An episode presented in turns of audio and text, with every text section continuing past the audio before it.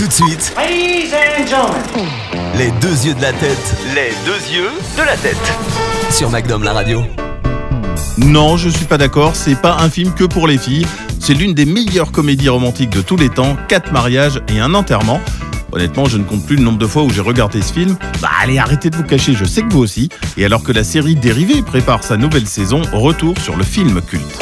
Lors de la première américaine, des spectateurs sont sortis de la salle au début du film, choqués par la scène d'ouverture dans laquelle Charles répète le mot fuck à tout bout de champ. Fuck, mot interdit, attention, dans les cinémas et sur les télés américaines, alors que chez nous, tranquille, hein, on peut y aller, mais alors, franchement. Oui, enfin bon, doucement quand même. En tout cas, l'équipe a retourné rien que pour les Américains cette toute première scène en remplaçant tous les fuck par une insulte britannique, bugger. Le plus drôle étant qu'en anglais, bugger est un mot un peu vieillot mais tout aussi injurieux. Non, je ne le traduirai pas. Du côté de l'actrice, la production de 4 mariages était très fauchée. Andy McDowell, alors star très demandée, a accepté de ne pas avoir de salaire fixe, mais un pourcentage sur les entrées du film. Et vu le colossal succès, très bonne affaire. La comédienne a encaissé plus de 2 millions de dollars, 20 fois plus que le salaire de Hugh Grant.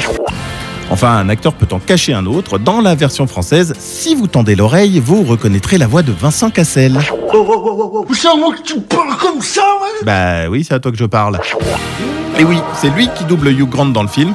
Vincent Cassel était alors un tout jeune acteur, tout débutant. Les deux yeux de la tête. C'était les deux yeux de la tête. À retrouver en podcast sur magnumlaradio.com.